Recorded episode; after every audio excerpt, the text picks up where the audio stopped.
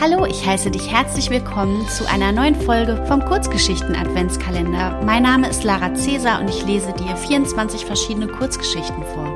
Die Kurzgeschichten kommen aus verschiedenen Büchern von Gisela Rieger. Die Geschichte stammt aus dem Buch 111 Herzensweisheiten. Wenn du magst, hör dir gerne die Folgen an, die ich in den letzten Tagen hochgeladen habe und folg mir bei Instagram für mehr Content. Ich wünsche dir viel Spaß. Der Rest meines Lebens. Es war ein sonniger Montagmorgen, als ich meinem Arzt zu einem Abschlussgespräch gegenüber saß. Ich hoffte auf ein Rezept, das gegen meine in der letzten Zeit auftretenden massiven Kopfschmerzen wirksam wäre. Mein Arzt jedoch rang mit seinen Worten. Er versuchte mir anhand des CT-Bildes so schonend wie möglich beizubringen, es tut mir sehr leid, Ihnen die schreckliche Diagnose mitteilen zu müssen. Sie haben einen Hirntumor, der inoperabel ist. Ihre Lebenserwartung beträgt schätzungsweise nur noch ein Jahr. Alle weiteren Sätze von möglichen Behandlungsmethoden etc. hat mein Gehirn verständlicherweise völlig ausgeblendet. Ich flüchtete nach Hause, packte meine Sachen und schrieb meiner Frau einen Zettel, dass ich dringend beruflich verreisen müsse. Meine Reise führte zu der abgelegenen Alm meines Lieblingsonkels. Ich wusste, wo der Schlüssel versteckt lag. Auf dem Weg dorthin ging ich einkaufen und gönnte mir alle möglichen Delikatessen für die nächsten Tage, denn wofür sollte ich nun noch sparen? Am Berg angekommen, ging es mir sofort wesentlich besser. Ich verstaute meine Sachen, packte den Rucksack und bestieg den Berggipfel, der einen herrlichen Ausblick über das Tal bot. Verzweifelt versuchte ich, die Aussicht zu genießen. Doch es gelang mir nicht, denn mein Leben rauschte an mir vorüber. Ich fragte mich, warum gerade ich? Ich habe doch nie etwas Schlimmes gemacht, habe gesund gelebt, war für andere da, stets hilfsbereit und fürsorglich, war mit den Jungs gerne am Fußballplatz, habe meine Tochter zu ihrem Tennisspiel begleitet, Natürlich habe ich hart gearbeitet, sehr hart sogar, denn ich wollte immer, dass es meiner Frau und den Kindern an nichts mangelt. Bei meinen Überlegungen, was ich falsch gemacht haben könnte, fiel mir auf, dass ich vorwiegend für meine Karriere und meine Familie gelebt hatte. Wo war ich geblieben? Vieles, was ich noch erleben wollte, sparte ich für die Zeit nach meinem Renteneintritt auf. Ja, zwei Jahre hätte ich nun noch bis zum Rentenalter. Diese Zeit würde ich nicht mehr erleben dürfen, geschweige das, was ich noch alles vorgehabt hätte. In den drei Tagen auf der Alm, das Handy war abgestellt, hatte ich so viel Zeit zum Nachdenken. So fasste ich den Entschluss, dass ich, solange es ging, niemand von meiner Diagnose erzählen würde. Ich erstellte mir meine eigene Liste mit all den Dingen, die ich während meines letzten Jahres noch erleben wollte.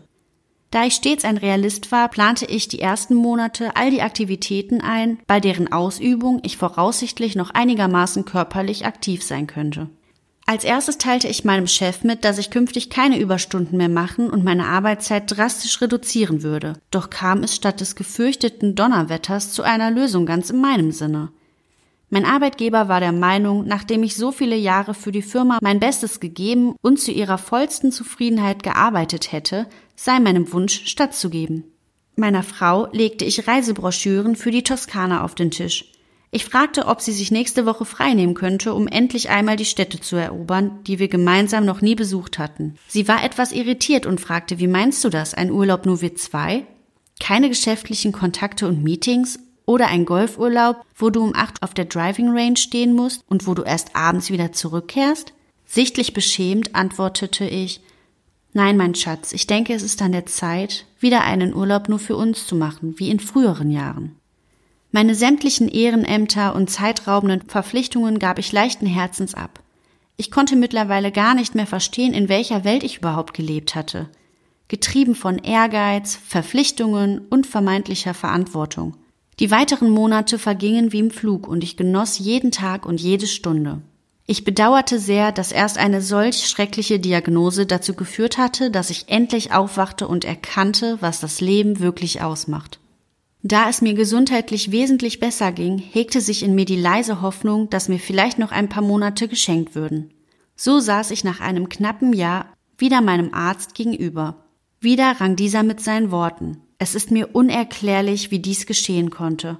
Ihr CT-Bild wurde damals vertauscht und erst jetzt habe ich diesen unverzeihlichen Fehler bemerkt.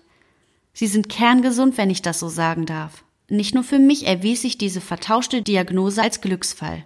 Wenige Wochen später stand ein Mann mit Kopfverband vor meiner Türe.